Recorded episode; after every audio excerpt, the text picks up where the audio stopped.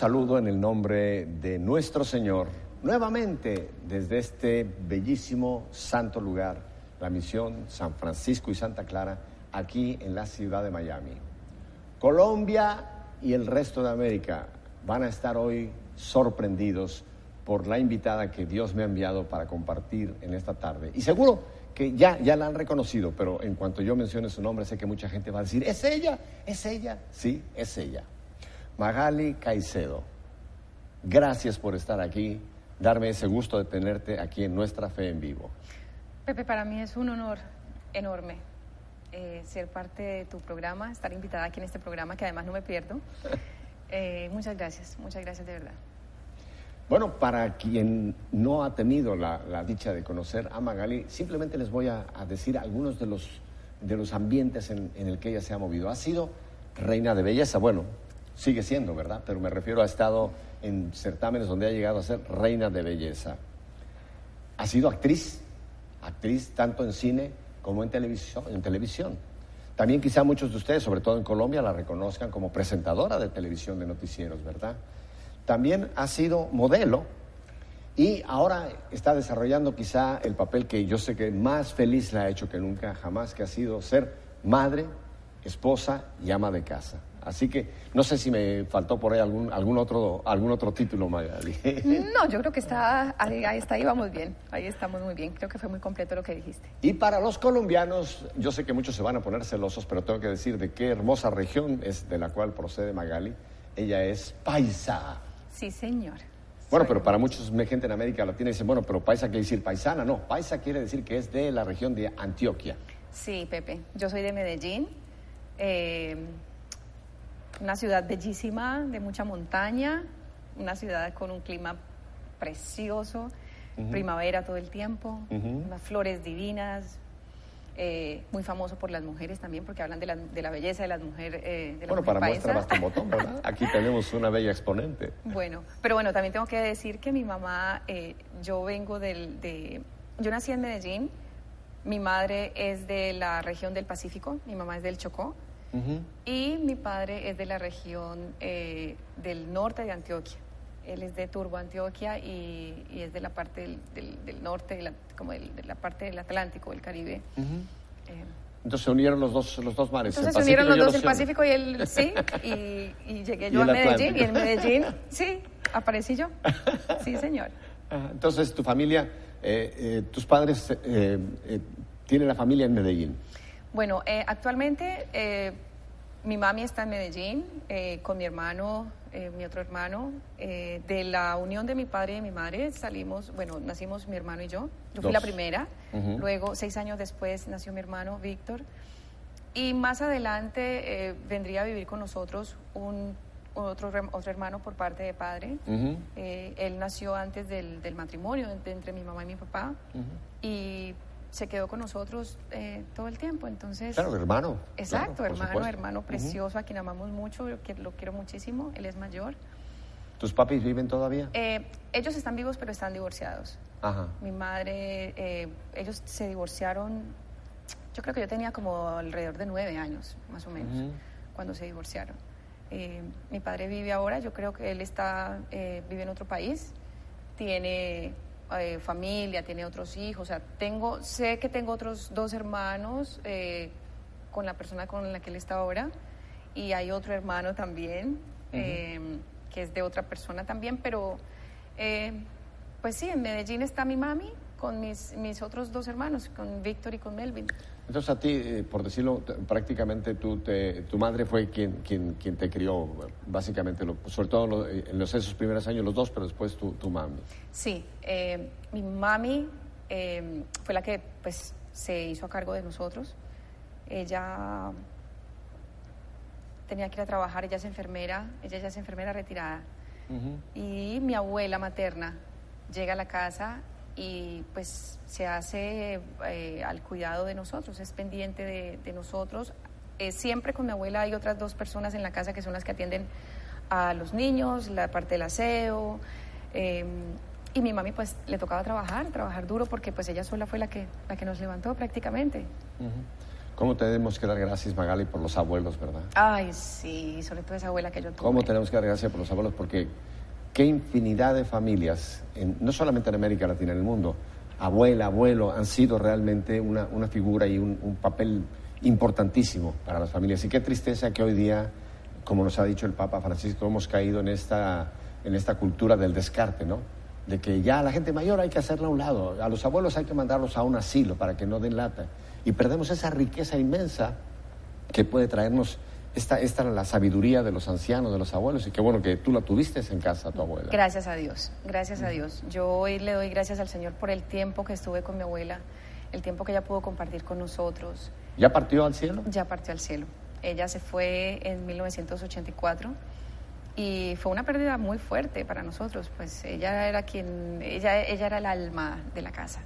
Ella era una mujer muy alegre, muy amorosa, muy feliz y con todos los, los pues, inconvenientes y problemas que a veces se nos presentaban por, porque, bueno, la situación era difícil para una mujer sola, trabajar y estar al pendiente de una casa, de los hijos, de la educación, de la alimentación y de todo.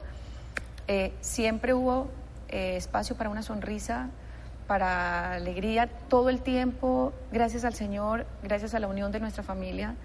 Nunca nos faltó nada, pues la ausencia, mi padre no estuvo con nosotros, mi papá no estuvo, pero no nos faltó nunca el cariño de toda la familia, mi abuela, mis tías, mis tíos.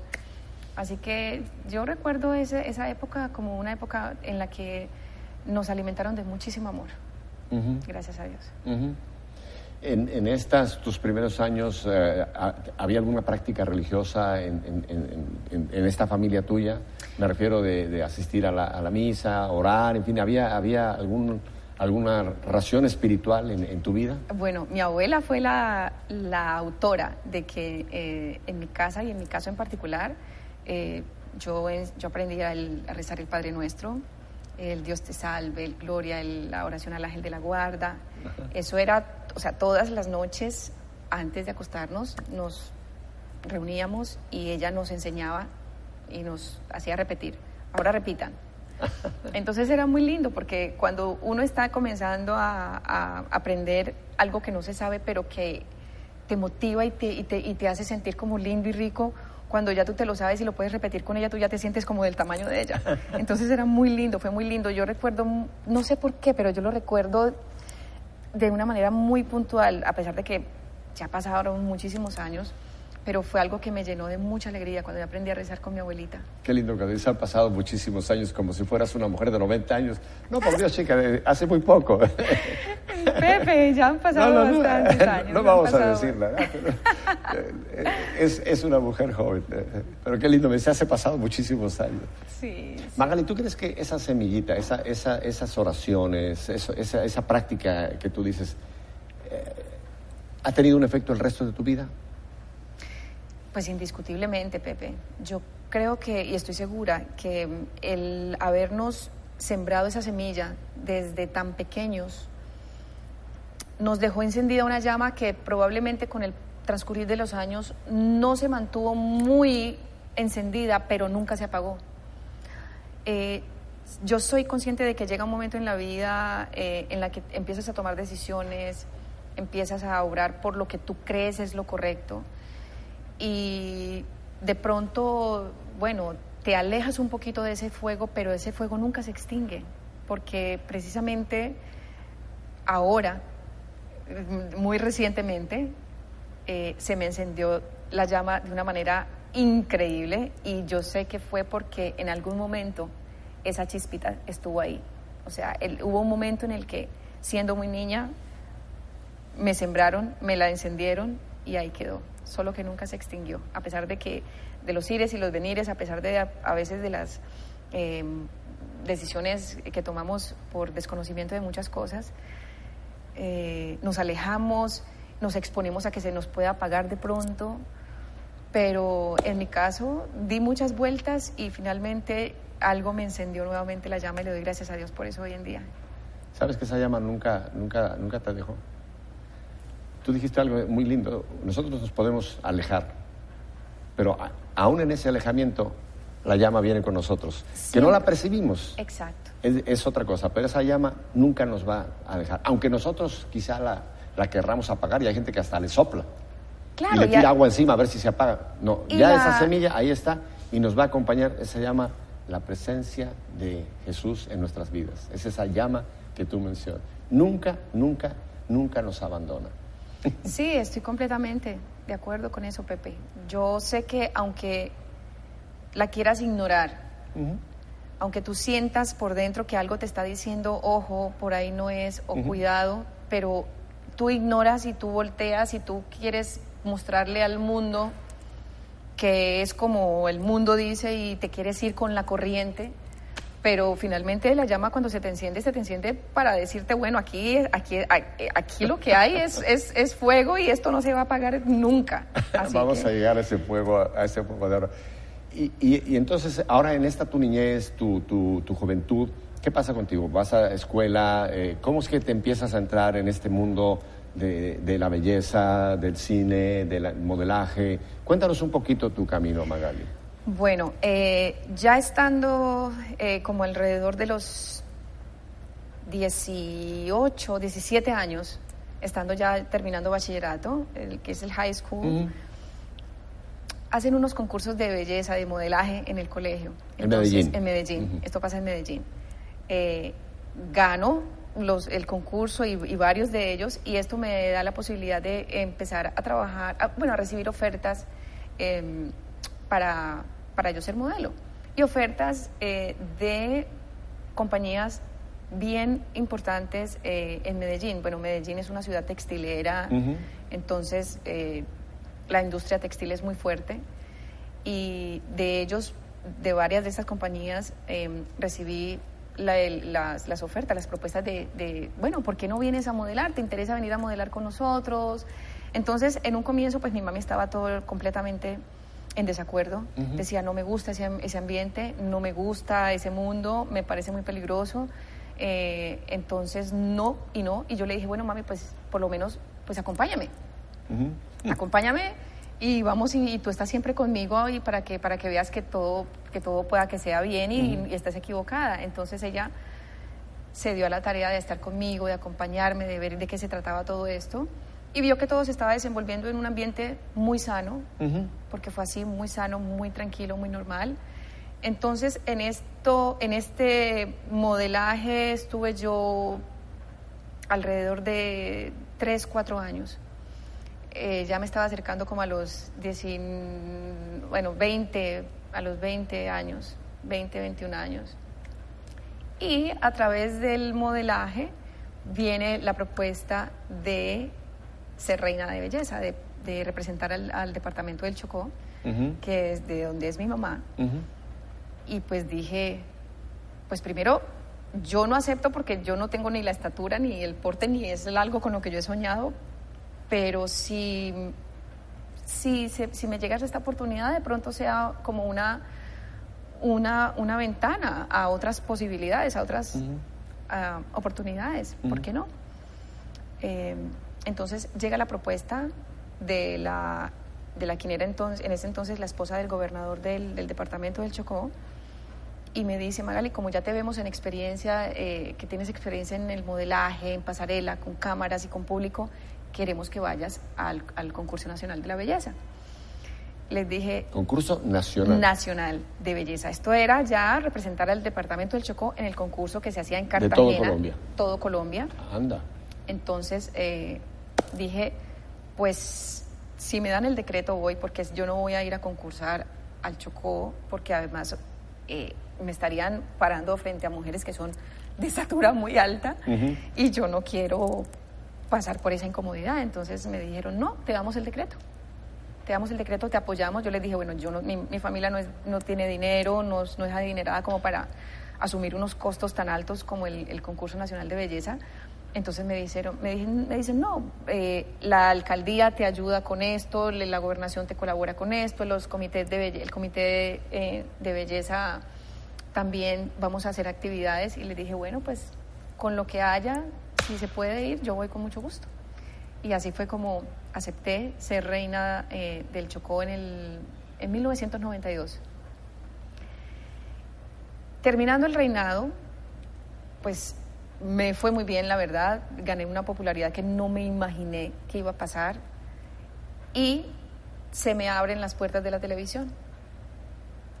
Llega el, eh, de, los, de los, los encargados del el canal encargado, el canal oficial para la transmisión del reinado, me llama y me dice, Magali, queremos que vengas a hacer un casting a Bogotá. Y yo no tenía ni idea que era, de qué me estaban hablando. ¿Casting qué es eso? y me dice, no, pues eh, eh, eh ven a una, haces una audición, te presentas para una telenovela. Y yo, ¿qué? Yo no soy actriz, yo no estoy como que una telenovela. Sí, eh, y dije, bueno, pues si, la están, si me lo están poniendo así, pues yo viajo, no hay problema. Pero yo no soy actriz, les, les, les, adelanto. Oye, ¿y mami, ¿y mami qué decía cuando ella veía que esto iba avanzando? Bueno, mi mami... Eh, Obviamente la preocupación nunca se, nunca se, nunca se fue, porque además vivimos en esa época, era, fue la época que ha marcado a la historia de Colombia eh, precisamente por la, el protagonismo del, del narcotráfico. Ah, yo lo puedo decir, fue cuando Pablo Escobar, en Medellín, que eso, yo estuve muy cerca en, esta situación, yo sé lo que, lo que explotó ahí, una violencia una violencia brutal. Asesinato, bueno, ok. Exacto. Entonces, eh, era esa época donde si tú te ibas a, un evento público te exponías a que en cualquier momento explotara una bomba, en fin, y pasara cualquier barbarie de, tantas que pasaron. Entonces, eh, aun cuando siempre estaba esa zozobra, pues ella trataba de, darme gusto en esto porque sabía que de alguna manera yo no estaba, pues, yo no estaba eh, haciendo como cosas eh, que fueran desordenadas o que como un trabajo. Un trabajo, exacto. Que aparte de eso, pues yo lo veía como algo muy positivo y muy bueno porque también era una manera de ayudar a mi mami en la casa, claro. en sus gastos, en todo lo que hubiera que hacer en la casa. Entonces ella siempre, yo siempre lo que hacía era, lo que yo me ganara era para mi mami. Entonces eh, ella veía, cuando llegó la época del reinado, dijo, ay Señor, bendito, ahora mejor dicho, ¿qué voy a hacer con esta muchacha mía ya en el reinado, yo ya en Cartagena? Claro, la vida nos cambió a muchos, pues eso, eso, la popularidad llegó a borbotones, entonces yo salía en portadas de las revistas, tuve mucha aceptación de la, del público de Cartagena eh, y pues la televisión me abre las puertas y dice... Esto ya en Bogotá. Esto, ya, esto en Bogotá, pero yo todavía en Medellín. Ok. Y me dice mi mami, bueno, pues viaja cuando te necesiten y regresas. Como quien dice, de aquí no te vas todavía. y dije, oh, bueno, no hay problema. Entonces comencé a viajar, fui, acepté la propuesta en televisión, hice el casting. Y voy a hacer el casting, me aceptan. Además, era, fue algo comiquísimo que me pasó porque eh, me hacen, yo tenía un, amor platónico de, la televisión, o sea, yo era una niña que veía televisión y me encantaba las novelas, como muchas, como muchas niñas de, en ese, bueno, como muchas niñas que todavía están que están en, al frente de la televisión y se enamoran, enloquecidas por, por, por un galán. Y justo el casting, el personaje que me tocaba hacer era con el que era mi amor platónico. Y yo decía, yo no puedo creer, yo no puedo creer que esto me esté pasando, que es esta locura.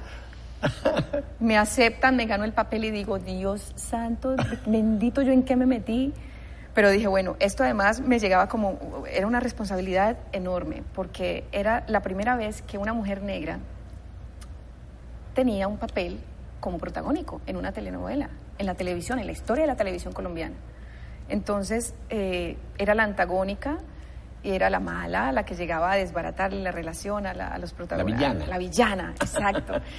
Y dije, bueno, Señor, aquí ayúdame, pero si esta es una oportunidad que me estás dando para abrir de pronto esta puerta y mostrar que sí se puede, entonces, pues ayúdame para salir, a salir adelante con esto.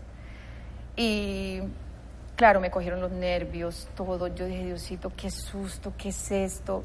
Además, fueron escenas siempre fuertes, y, pero dije, bueno, pues aquí eh, el amor platónico se va para otro lado porque aquí lo que tengo que hacer es trabajar con mucha responsabilidad precisamente por lo que significa este momento, esta, lo que estoy haciendo ahora. Y gracias a Dios encontré la colaboración y el amor de mucha gente, de actores de, mucho, de mucha trayectoria. ¿Cuál fue el nombre de esta tu primera telenovela? La Potra Zaina. ¿La Potra? Zaina. La Potra Zaina. Sí. ¿La recuerdan colombianos? Yo no, pero la voy a buscar en internet. la potra zaina. La potra zaina. La gente todavía, mucha gente me ve y me dice, ay, usted era la de la potra, usted era la que... ¿Tú eras la potra? No, la potra era eh, la otra actriz protagonista. La buena. La buena. Ajá. Y yo era... Mi nombre, ¿sabes cómo me llamaba? Me llamaba En Gracia de Dios. ¿Ese era tu nombre? Ese era mi nombre. En el, en, en el, en el, persona, en el, en gracia de Dios. En gracia de Dios. Hay profecía, se cumplió. en gracia de Dios. Y yo decía, bueno, el bueno, es que existe el nombre en gracia, es cierto. Claro. Existe el nombre en gracia, puede ser en gracia Pérez, en gracia, etcétera. Claro, Pero aquí era en gracia de Dios. En gracia de Dios. Imagínate. No, ya, ya, me dejaste frío con eso. Ese fue mi primer nombre, el, el del, Y la villana en gracia de Dios. La villana. Eras una mala en gracia, en gracia de Dios. De Dios. Imagínate. Entonces, termina este, este proyecto, termina esta telenovela y empiezan ofertas a llegarme de más novelas, de más propuestas, de más personajes, de otros, eh, de series y también llegó la propuesta de trabajar como presentadora de, noticias en Medellín. Entonces dije, bueno, no ha habido una negra tampoco que presente noticias en Medellín y era como la propuesta también de la, de la directora. Eh, ella decía, yo quiero una, dos presentadoras, una que represente el día y la noche, que sea una rubia y una, y una morena y quiero que la morena seas tú. Yo le dije, me encanta tu idea, pero yo no soy presentadora, yo no soy, yo no soy comunicadora social tampoco. Y me dijo, pues no importa, pero vamos a hacer unas pruebas a ver qué tal. Y dije, ok, hagámosle. Y yo nada le decía, no, yo decía, o sea, si llegaba una propuesta, de alguna manera yo le había pedido a Dios que si por el reinado me habría posibilidades, pues, ¿cómo las iba a desperdiciar ahora? Entonces yo dije, bueno, ensayemos a ver qué tal. Hice la, la prueba para el noticiero y me eligieron, me dieron el trabajo como presentadora. Deme la mano. Estamos en el mismo cruz, en el mismo club. A mi madre Angélica me metió en esto y yo, la primera vez que me hicieron una propuesta de yo ser presentador, yo nunca había estado en televisión. Yo le dije, están ustedes locos, búsquense otro porque yo no soy de televisión, yo nunca he hecho televisión. Estamos cumpliendo 18 años con nuestra fe en vivo. Así que mira cómo Dios elige a los que decimos, no, yo no sirvo. Yo no sirvo. Y, seguimos sin servir, por lo menos yo. Así que te entiendo. Sí, el Señor sabe. El Señor sabe qué, qué, hace con, o sea, aunque digamos no, no, no, no, no, y mentiras que ahí estuve trabajando como presentadora. Eh, para mí fue un trabajo que se me hizo muy fácil. Además, no había teleprompter. No había, era todo memorizado, era lea, memoria y al aire. Y para mí era como, bueno, yo decía, bueno, no es tan difícil. ¿Nunca te inventaste una noticia o la cambiaste? No, no, no. No, no, no. Oye, pero qué interesante, porque efectivamente ahora cuando uno ve a los presentadores de noticieros, uno dice, ay Dios mío, pero mira qué memoria tiene esta persona, porque cómo se le están pasando en pantalla, simplemente está leyendo, ¿no? Pero eran otros tiempos, o sea, era, era, mucho más difícil tener que captar la, noticia y luego muy naturalmente narrarla. Exacto, y a veces en comerciales, en el corte comerciales, eran 30 segundos y en 30 segundos te llegaba la noticia de última hora y lea la monólogos, como digo yo, y léalo y al aire. Pero yo, o sea, lo, lo, que, lo que viví ahí fue muy lindo y durante el poco tiempo que estuve con ellos, eh, aprendí mucho, aprendí mucho respeto por el periodismo, porque además la, directora se encargó de que los presentadores nos involucráramos con la noticia, no, nos, no fuéramos esos presentadores fríos, eh, distantes de lo que estamos diciendo, sino eh, levantarnos y empaparnos de lo que pasa realmente en el mundo. Entonces, yo cogí esa disciplina de levantarme, escuchar noticias, leer la prensa, exponer la radio eh, y saber qué pasaba. O sea, de alguna manera me dio la, como las bases para que yo tuviera mucha conciencia de lo que yo estaba haciendo ahí, aunque no hubiera estudiado periodismo, sabía y respetaba mucho eh, ese, ese puesto y esa oportunidad que tenía. Eh, paralelamente a eso, tenía ofertas en televisión, entonces seguía la televisión por un lado en Bogotá, el noticiero era en Medellín, entonces entre noticias y, televisión dije, ya llegó un momento en que dije, ya, ya no puedo más, ya estar en una telenovela y luego que la gente prenda un televisor y vea a la presentadora de noticias, de pronto la credibilidad no va, no va a funcionar mucho. Entonces, por respeto a ambas cosas, prefiero dejar el noticiero y me voy por el lado de la televisión. Entonces ahí escogí. Lo que me alegra es que de todas maneras se abrió también como esa, esa, esa, esa puerta para que otras presentadoras negras llegaran a la televisión, entonces mi reemplazo fue otra presentadora también de la raza negra. Y ya yo escogí el irme por la televisión y ahí seguí en telenovelas, y series, hice cine, llegó la oportunidad de hacer cine. Dame dos o tres nombres de telenovelas simplemente para que todos los colombianos que se están gozando dicen, ah, yo la vi, yo también la vi. Mira, yo, la primera novela fue La Potrasaina. Lo, eras en Gracia de Dios. En Gracia de Dios. ya no se me va a olvidar nunca jamás. Sí, en Gracia, de, Dios. Luego trabajé en Señora Isabel. Señora Isabel. Ahí me llamaba, mi, mi personaje se llamaba Ivana. Y mm, luego trabajé... ¿También de villana? Eh, no, era, no era villana, pero sí era, era, un, era una propuesta de, de, la, de cómo también eh, en, la en la gente de familia negra a veces no se acepta muy bien el, el que llegue un integrante blanco, una persona que llegue a, a, formar, a querer formar parte de la familia.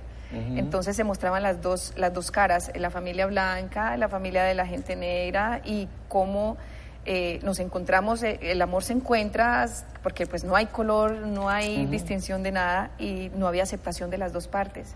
Mm. Pero sin embargo estábamos los dos unidos por el amor, entonces esa era la un tema muy lindo, ¿eh? fíjate qué tema, un tema edificante el, traer esta realidad ¿no? de, nuestros encuentros como, como, razas, etcétera. Claro, y también era una manera de mostrarle eh, al país lo que somos, de lo que estamos hechos. Exacto. Entonces, y no seguir como ignorando esa parte aunque esa era la línea de mi personaje, la línea de la telenovela era otra, pero era una, era una, una serie propuesta con mucha riqueza desde los libretos, desde la historia, todo.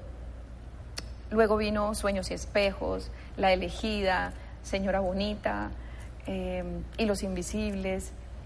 Luego vino la película em, que protagonicé con Robinson Díaz, una película bellísima que esa fue escrita por Gabriel García Márquez. Mm. Em, se llamaba Amores Ilícitos y era la historia de, el emancipamiento de, las, de, las, esclavas con los españoles mm. en aquella época de la esclavitud y fue bellísimo. Y así vinieron más películas. Entonces sí fue un, un, tiempo en el que tuve mucho que ver, mucho, mucho trabajo, año tras año hasta que ya eh, tomé la... Me, se me dio la oportunidad de trabajar aquí, también en, Estados Unidos. Me llaman de Telemundo para ser una de las protagonistas de la serie del remake de Ángeles de Charlie. Entonces mm. era Ángeles de Telemundo. Y yo fui una de las tres ángeles, imagínate, hasta un ángel fui. Bueno, si fuiste en gracia de Dios, ya, ya, no, ya no encuentro ningún problema de que también seas ángel en todos esos papeles. Tenemos que ir a, unos breves mensajes antes de que ya entremos ahora en Estados Unidos. Nos tienes fascinados con... ¿Tú habías contado alguna vez tu historia en televisión? Nunca. Tengo la, fortuna de, tener esta primicia de que pues Magali está contándonos algo que mucha gente quizá nunca, nunca se imaginó. Eh, la verdad, yo soy quien tiene el privilegio de estar aquí contando en tu programa lo que me está pasando. Creo que estamos estamos dándole gracias a Dios, ¿verdad?, por este rato hermoso que nos hace este, este, ángel de Dios pasar con esta bella historia. Yo vuelvo en un par de minutos, yo sé, ni tengo que recomendárselos, que no, yo sé que no van a cambiar de canal. El que se cambie de canal, no vuelva. No, no, aquí estaremos Magal y yo con ustedes. Volvemos enseguida.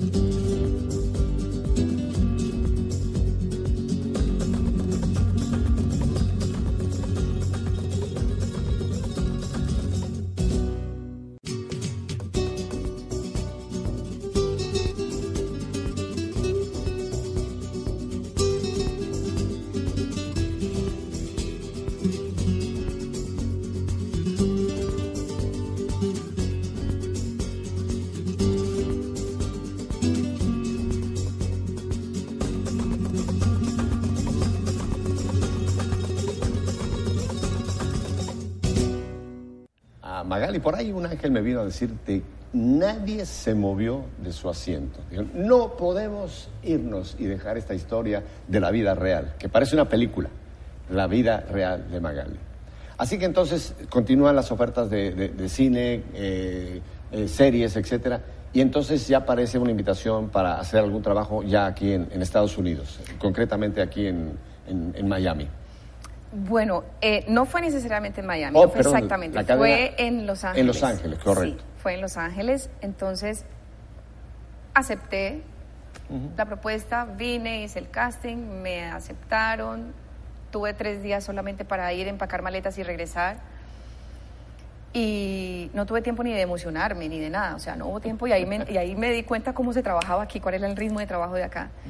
Entonces, eh, bueno, vine, terminé el trabajo con ellos y pues se me abrió otra, otra ventana también aquí, con productores, con gente de Hollywood y para empezar a hacer audiciones, pero bueno, el inglés ya era, eh, ya era un problema, el inglés no lo manejaba. Sin embargo, pues bueno, hubo interés, em, llegué a estudiar, entré a la escuela eh, para estudiar inglés. Em, muchas de mis audiciones las preparaba con un coach, una persona que me ayudara. Y después de, de, varias, de, bueno, de, tantas eh, audiciones eh, me llamaron para eh, trabajar en como actriz invitada, estrella invitada a un capítulo en CSI Miami. Lo hice con mucho gusto porque dije, bueno, aquí al menos ya no logré algo, logré, algo y, que, no es fácil además, o sea, estar en Hollywood no es fácil, estar ahí como, cuando tú vas persiguiendo eso, eso que tú crees que es el sueño que te va a llenar, que te va a realizar como persona, cualquier oportunidad que se te abre, tú dices, bueno, ya voy avanzando un poquito más. Ahí voy avanzando. Entonces, en esas estaba, continué estudiando, haciendo audiciones, haciendo comerciales, hasta que llega un episodio en mi casa y es que mi mami sufre un accidente, se da un golpe en la cabeza y la tienen que operar de urgencia. Entonces, el estar yo tan distante no me permitía llegar tan rápido como yo quería a Medellín para estar con ella y eso hace que yo me replantee un poquito las cosas y, tomo la decisión de mudarme, de moverme de Los Ángeles para Miami. Digo, bueno, por lo menos Miami es más cerquita, estamos a tres horas de Medellín, eh, cualquier cosa pues yo voy a estar más pendiente. Igual en esa época pues yo me fui para Medellín, estuve con ella hasta que todo quedó bien, yo regresé, ahí fue que dije, bueno, yo creo que es como un alertazo también que me está llegando y y es momento más bien de estar más cerca de la casa, más cerca de la familia. Entonces ahí es donde tomo la decisión de venirme a vivir a Miami. Eh, la pregunta es, hasta este proceso, ¿tú vas llevando todo esto en soltería? Sí, yo estoy soltera hasta cuando... Espérate, no me digas hasta cuando, nada más te la pregunta es, si tú vienes por todo este proceso, toda esta fama, toda este, esta popularidad, me supongo que debes haber tenido muchísima, muchísima ah, atracción y, muchísima eh, búsqueda del sexo masculino. Bueno, eh, no fui muy noviera, pero sí tuvo, bueno, sí, eh, tenía mm, gente pretendientes, muchos interesados, obviamente. Tuve una relación muy linda con, en la época de mi reinado, por ejemplo, tuve una relación muy bonita con, con quien fuera como mi primer amor, mi primer gran amor.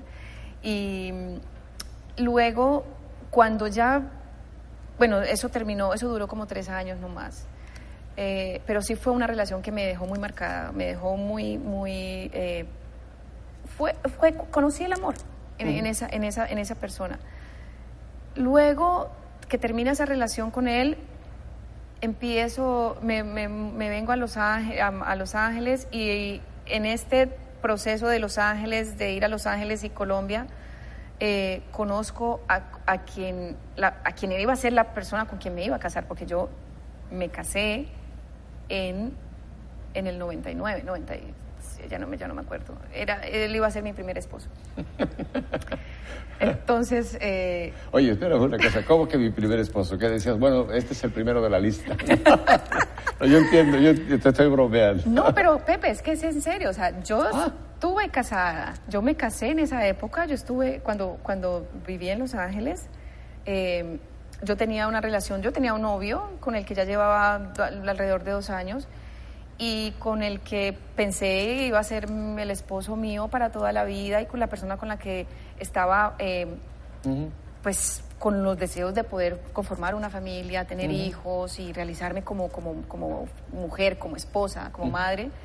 y acepté la propuesta de, casarme con él. Entonces eh, nos casamos eh, y pues por cosas de, relaciones no funcionaron, por, cuestiones de, muchas diferencias, en muchos problemas no funcionó la relación y terminamos divorciándonos después de seis años más o menos eh, de matrimonio.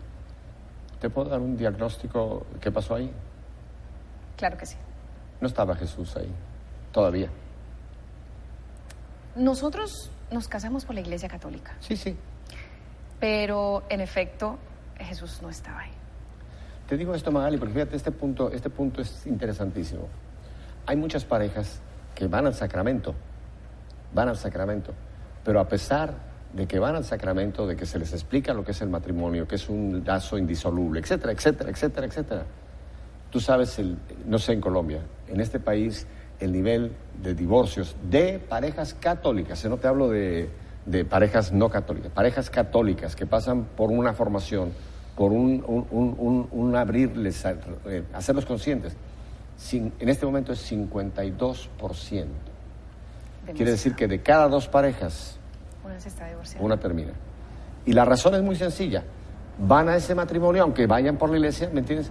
Pero no realmente traen a Jesús a esa relación y Magali, los porcentajes de que va a terminar 2, 3, 4, 5, 6 son altísimos, que eso va a terminar mal.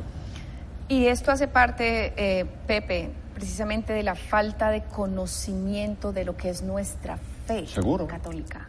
Cuando tú conoces, no hay forma, no hay cabida para que haya un divorcio, o sea, no, no, no hay un divorcio. Cuando tú no conoces, sí toma, sigue tu vida, yo sigo la mía y no pasa nada. Seguro. Porque como además todo lo estamos haciendo basándonos en lo que nosotros creemos que es lo correcto, entonces como yo creo que es así, y todo depende de cómo yo me sienta, porque si tú no te sientes bien, yo me siento bien, lo que tú interpretas yo lo interpreto de otra manera, entonces, eh, pues, si no estamos a gusto, separémonos. y se acabó. No pasó nada. Esa es la triste realidad. Esa es la triste realidad. De, millones de parejas. De millones de parejas que se casan por la Iglesia Católica. Oh, sí, sí, sí, no estamos hablando de los que se reúnen solamente a vivir juntos, no, estamos hablando de quien ha pasado por un sacramento. Exactamente.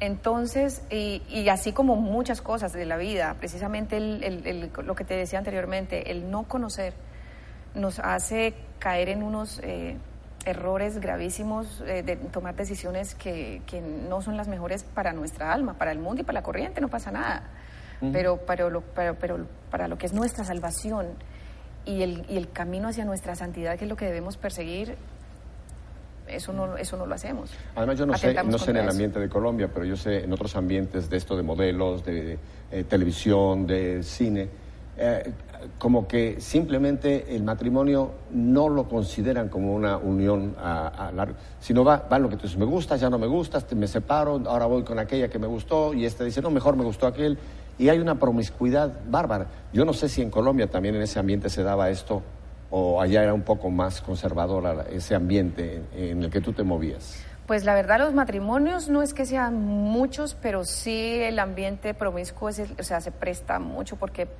todo este intercambio con actores nuevos, con personas físicamente espectaculares que llegan estos galanes o estas actrices divinas, entonces pues eh, muchos terminan, eh, los, protagonistas se, conocen, se gustan, se aman, deciden casarse de pronto y a los tres meses, eh, máximo seis, ya están divorciados.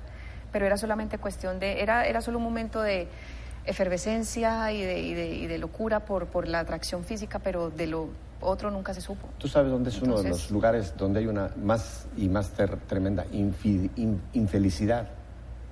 Se llama Hollywood, donde todo el mundo piensa que ahí es la, meta, la felicidad, donde uno va a realizarse.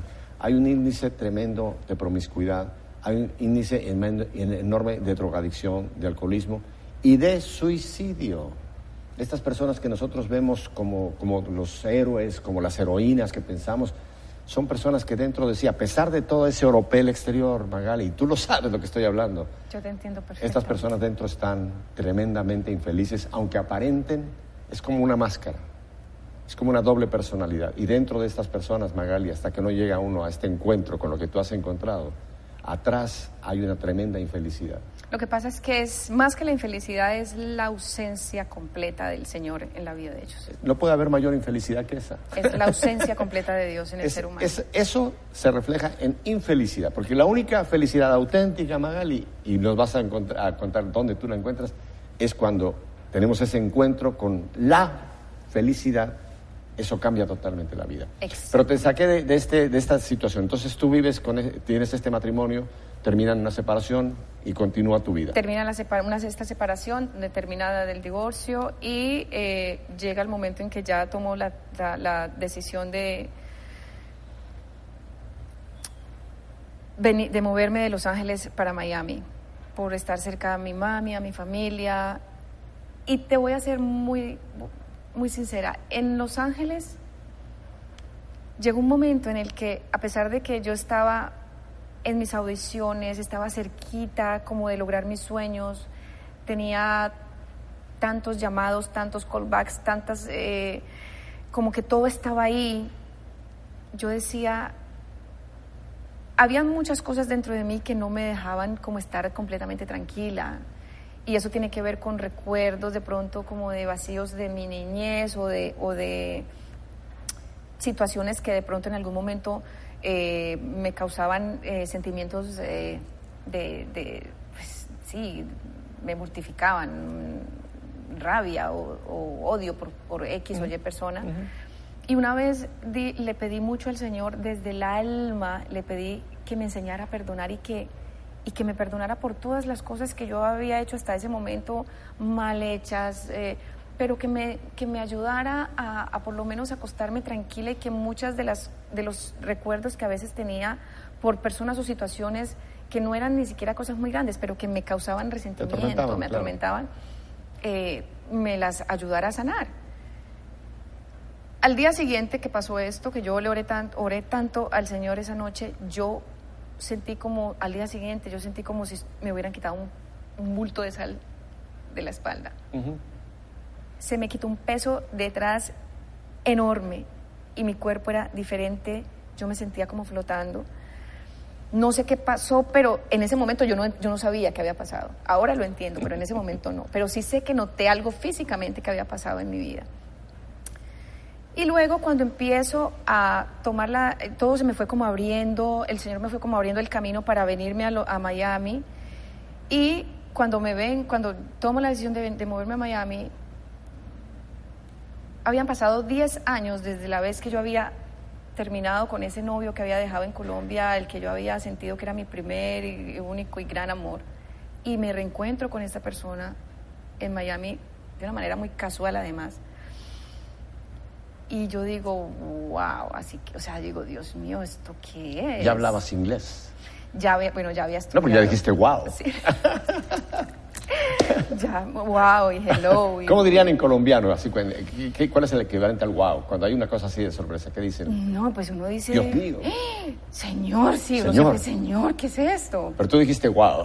Wow, ¿qué pasa aquí? Porque además el encuentro fue tan casual y fue tan inesperado que lo último que pensé fue que yo cuando fuera a ver a esta persona nuevamente, después de 10 años, yo fuera a sentir exactamente lo mismo como si nunca hubiera pasado ese tiempo y ese amor que yo había sentido. Y fue eh, muy hermoso, ah, ah, fue un encuentro torpe porque el saludo además de nosotros fue como ni un abrazo ni un beso, pero fue como, como ¿qué ¿Cómo estás? y, y él me miraba como, como que no podía creer como una aparición. Como una aparición. Entonces empezamos a conversar, a conversar y, él, bueno, yo ya había estado casada, yo me había divorciado, todo esto. Yo me enteré que él no había estado, ni se casó, ni, ni nada, no había, no, nunca tuvo como, nunca se involucró con alguien. Lo dejaste guardadito.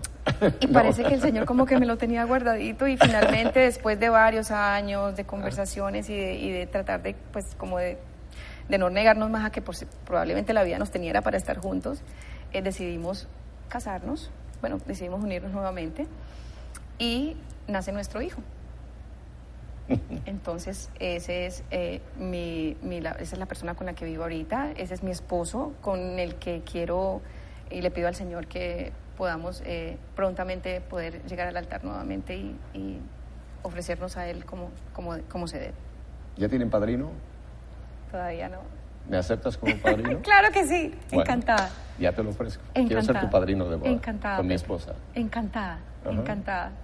De verdad, de verdad. Muchas gracias. Entonces sí, ahí está. Y tenemos un niño bellísimo. El Señor nos bendijo. ¿Mi esposo? Sí. Se llama Fred. Freddy. Fred, sin la I. Freddy, pero sin la I. Fred. Fred. Él es, él es eh, claro, colombiano. Él es, él es de San Andrés, de la isla de San Andrés, que pertenece a Colombia, sí. ¿Y está viendo el programa? Eh, sí, claro. Oh, más le vale. Fred. Más le vale que vea el programa. Ya tienes padrinos de boda. Mi esposa Vir y yo y nosotros vamos a ayudarnos a prepararlos para este, para este paso. ¿eh? Sí. ¿Y tu niño? Mi niño se llama Devin. David. David. Devin, Devin. Como Kevin, pero con D. Devin. Devin. Y tiene siete añitos. Tiene siete años y es un ángel precioso. precioso, Pepe, precioso. Ese ha sido la luz que nos, nos, nos, nos, nos envió el Señor. Eso ha sido un tesoro increíble, bello. Llegó a nuestra vida y, y obviamente pues nos cambió completamente. Ahora, aquí ya hay algo importantísimo que ya ha pasado en ti. Tú tienes algo que todavía no llegamos ahí.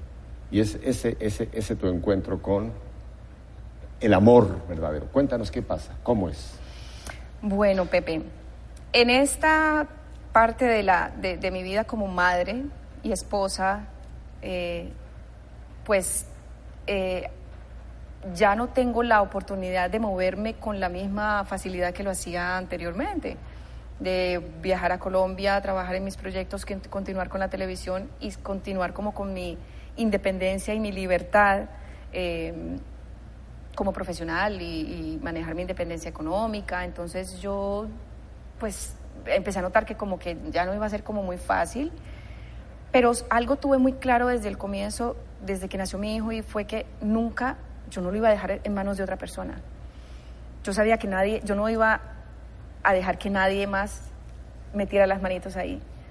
Pero también tenía por el otro lado una cantidad de voces diciéndome, bueno, ¿y entonces qué? Todo lo que estudiaste en Los Ángeles, lo que aprendiste, todas tus, eh, todo, toda tu trayectoria y toda tu popularidad. Toda tu carrera. Toda tu carrera, ¿la vas a echar? ¿La vas a votar? Entonces, ¿qué pasa ahorita? ¿Te vas a dedicar eh, a, atender niños, a cocinar, a mantener... Cambiar a, pañales. a, cambiar pañales, o sea, por favor. Eh, bueno, uno o dos añitos máximo, pero no, hay que conseguir rápido a alguien porque tú tienes que volver rápido a la televisión, tienes que continuar con tu carrera. Es, eh, la fama no se va, o sea, la gente además tiene una memoria, Magali, que tienes que tener cuidado porque después de tantos años la gente se olvida y ya nadie te va a querer llamar para nada. Entonces era como una cantidad de, de voces y yo, y por el otro lado mi hijo, y yo decía, pero ¿qué es esto? Y entré en un conflicto grande porque además era como, claro, verme en la casa atendiendo al niño, eh, preparándole la comida, atendiendo a mi esposo y entonces eh, por el otro lado aprendiendo el televisor y viendo a todos mis amigos en la televisión, en las supernovelas y entonces yo con el niño aquí cargándolo, yo decía, pero y entonces yo debería estar allá porque me llamaron y dije que no. No, fue una época bastante fuerte hasta que, y eso me puso a renegar a veces de todo no de ser madre ni de ser esposa, pero como de, claro, pero ¿por qué las mujeres tenemos que estar en este? Pero ¿por qué no, no puede haber un, no sé, algo que, ¿por qué mi mami no, está, no está conmigo? ¿Por qué no vienen las abuelas a ayudarme? Eh, y no disfrutaba nada, Pepe. Llegó un momento en que no empecé a gozar mi papel y mi rol de madre, de guiadora. No lo, yo, yo amo a mi hijo, amo a mi familia y a mi esposo, pero llegó un momento en que estas esto pesaba mucho.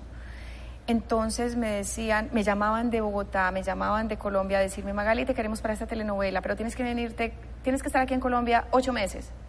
No te preocupes, trae el niño, aquí lo metemos a cualquier escuela, aquí. Y yo, ¿será que lo hago? ¿Será que no? Y después decía, no, pero entonces mi esposo, pero mi familia está acá.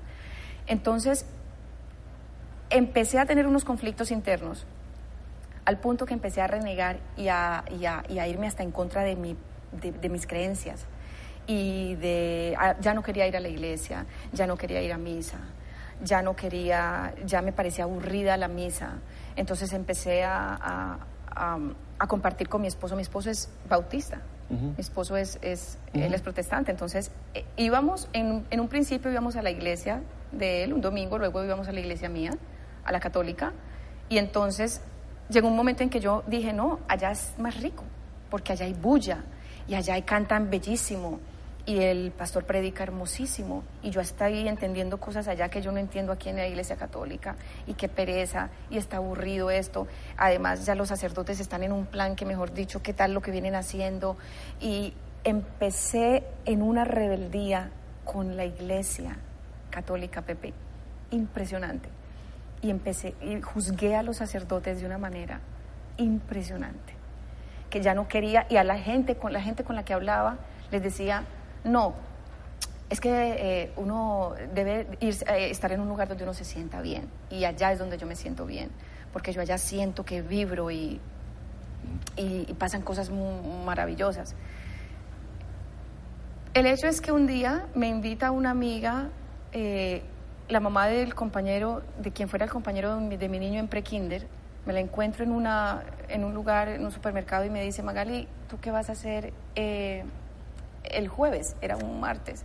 Le digo yo, no, nada, ¿por qué? Me dice, hay una misa de sanación, no, hay una, va a venir un sacerdote argentino a hablar de los antepasados. Y eh, pues no sé si te interesa. Y le dije, bueno, eso está como interesante, saber lo de los antepasados, chévere.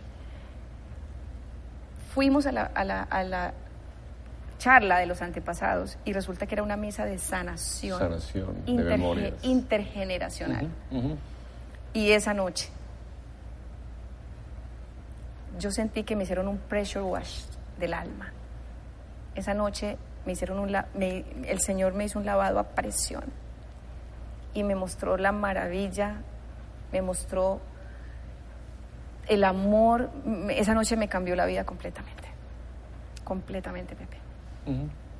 te, entiendo perfectamente, Magali, porque yo un 20 de septiembre del año 1975 tuve esa misma experiencia, una noche, eso mismo, ese, ese encuentro con ese amor de Dios, ese, como tú dices, ese, ese lavado que Dios inicia y lo va a continuar, porque es un lavado que ya principia, es un, es, ¿sabes qué se llama eso? El hombre nuevo. Sí. La nueva Magali. La nueva Magali. La nueva Magali nace el 5 de marzo del 2015. Mira, lo tienes también bien, bien, bien grabado. 5 de marzo. 5 de marzo. Apúntenlo usted. 5 de marzo de 2015 tenemos una nueva Magali. Una nueva Magali. Oye, recién. Recién, eso pasa ahorita. Eso pasó ahorita en marzo. 5 de marzo, yo estaba pensando, dije, pues, ¿cuántos años? No, pues, ¿cuántos años? ¿Cómo qué años? Esto fue recién. Esto fue recién, esto fue ahorita, hace, imagínate, estamos en agosto. Entonces tengo el privilegio de estar hablando de... ¿Qué pasa? Me quedan tres mil, dos minutos, Magali. Eh, simplemente, ¿cómo resumes ahora? ¿Cómo te sientes ahora? Yo siento que soy, siento que el, regalo más maravilloso que el Señor me ha dado no ha sido solamente mi hijo, ni tener el esposo que tengo ahora, ni la madre que tengo, ni la familia, sino el haberlo conocido, el haberme, el haber tenido la misericordia conmigo de permitirme conocer su amor, conocerlo. Y esto es algo que me abrió tantos los ojos, que me permitió descubrir la importancia que yo, que yo soy para el Señor en mi hogar, con mi hijo, que el tesoro que Él me confió en ese hijo, cómo soy yo la encargada de moldearlo, de cogerlo como si fuera un pedacito de barro y empezarlo a a darle figura y forma, pero todo en el amor del Señor, de que yo soy responsable de, ese, de esa criatura, del alma de esa criatura, de que es, es mi responsabilidad lo que yo le permita ver, escuchar, vivir, eh, todo, eh, todo lo que sea, lo, cómo tengo que cuidar yo ese amor que es la presencia de Dios vivo en, en mi hogar, es, ese es mi hijo, porque es amor puro, es, es pureza completa. Esto presupone que tú has encontrado este tesoro, Dios en tu vida, tu marido, tu hijo, y todo lo demás ahora lo dejas y ahora te concentras en esta nueva Magali que estás apenas unos meses empezando a caminar. Totalmente, Pepe. Magali, yo me comprometo delante de toda esta televisión de acompañarte en este camino. a ti, a tu marido, a tu hijo, para ahora eh, ayudarte a que esto que ha empezado crezca y que en un futuro, no muy lejano, volvamos aquí a seguir conversando tú y yo. Claro que sí, Pepe. Claro que sí. Muchas gracias. ¿Qué les parece una nueva telenovela? Porque esto no ha terminado. Yo les prometo tener nuevamente a Magali con nosotros en un tiempecito. Vamos a empezar a caminar con ella. Pero creo que ustedes han escuchado hoy cosas que no es una telenovela. Esta niña ha tenido el valor de venir a abrirnos su vida y creo que hemos aprendido muchísimo en este rato con Magali. Así que yo les pido un favor, lo que pide el Papa Francisco, que dice siempre, oren por mí. Yo les pido el gran favor a todos ustedes. Vamos a orar por Magali, por su marido, por su hijo, para que Dios, esto que ha nacido, crezca y sea algo sólido para el resto de su vida hasta que lleguemos al cielo. Y a ustedes, Magali, muchísimas gracias. No, ¿No te digo adiós? No, no, no, claro que no. Y a ustedes tampoco les digo adiós porque los espero la próxima semana a esta misma hora en este mismo canal. Y mientras tanto, esta bendición que hemos recibido quede con ustedes. Hasta entonces.